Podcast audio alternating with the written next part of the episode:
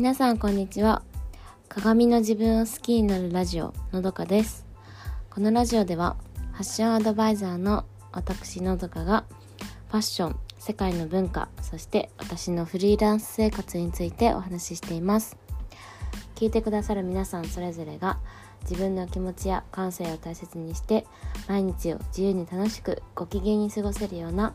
そんなラジオをお届けします。はい。皆さんこんにちは、え今日は最近あの結構話しているヒールのお話をしたいと思います。あのまあヒール靴のねヒールのことなんですけど私は一番高いヒールであの前に話したドクター・マーチンのブーツ。これはまあ1 0センチぐらい約1 0センチぐらいの高さとか厚さなんですけどこれが多分人生で履いた中でも一番高いヒールでまあすごいお気に入りのアイテムなんですけどあの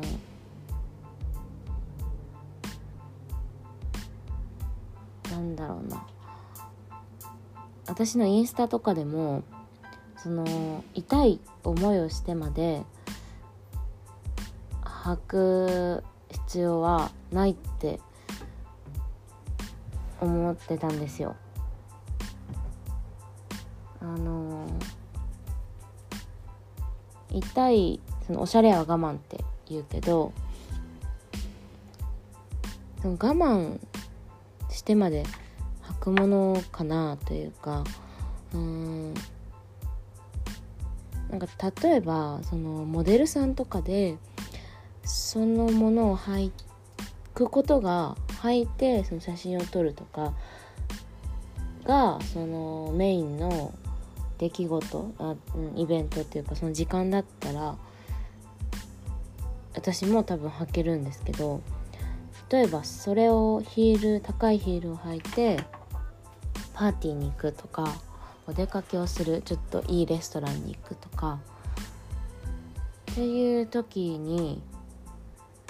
私はその痛いっていう感情で頭がいっぱいになってあのその時間を楽しめないですよね。これ痛いっていうのは別にその高いヒールに限らず本当にあのちょっと低いヒールのねパンプス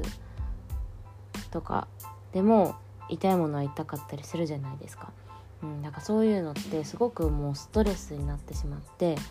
その時の時間を楽しめないから私はそこまでしてその痛い靴おしゃれで可愛いけど痛い靴っていうものを履くメリットはないと思ってたんですよね。うん、まあ厳密に言うと今でもそこまでしてあの履きたいとは思わないんですけどでもちょっとあの正直やっぱりあ可愛いなって思うんですよね。でヒールって履いた時にすごくあの足が綺麗に見えるんですよ。綺麗にというか伸び足がなんだろう長く見えるというかスッとうんなんかスラッと見えるんですよね。ヒールその高さが多分そう見えてるんです。そう見えるようなあのなん作用があるというか。うん。でやっぱりもうそういう高いヒールを履いてる人を見ると可愛いなって思うんですよね。だから私の理想はそこなんですよ多分。私が着たいって思うファッションって高いヒールなんですけどなんですよね。そうだからすごく葛藤があって今。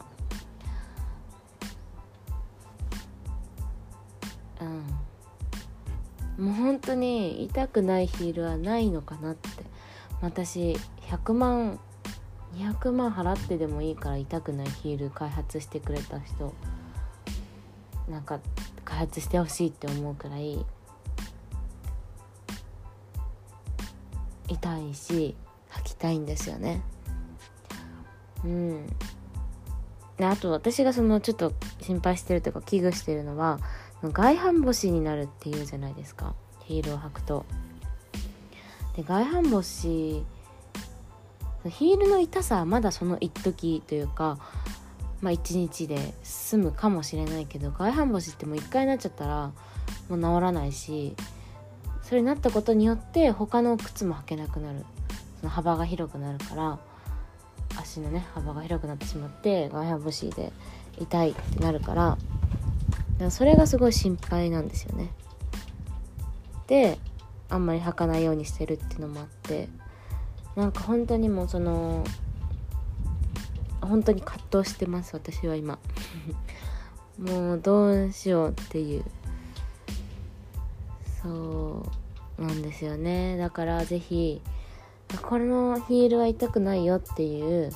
可愛いヒール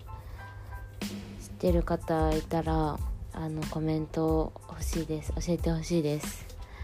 お待ちしてます。はい。えっと今日もお聴きいただきありがとうございました